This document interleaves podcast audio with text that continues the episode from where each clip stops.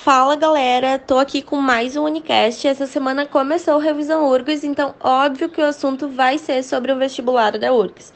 Eu vou te contar aqui os três principais conteúdos de biologia que vão cair no segundo dia de prova.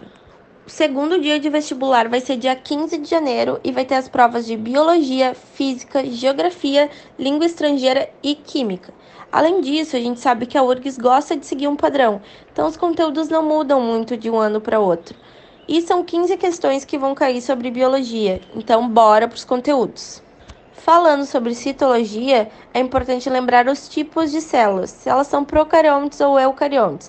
Além disso, revisa também as estruturas, a evolução e a respiração celular, a mitose, meiose, bioquímica e fotossíntese.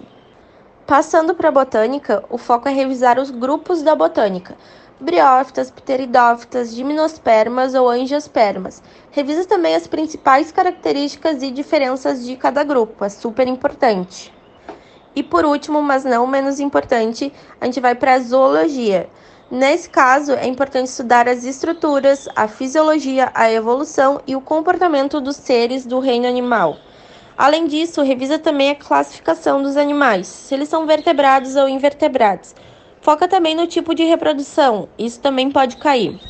Então é isso, galera. Revisem todos esses conteúdos direitinho antes da prova, estudem bastante e se tu ainda não fez a tua matrícula no Revisão URGS, corre que ainda dá tempo.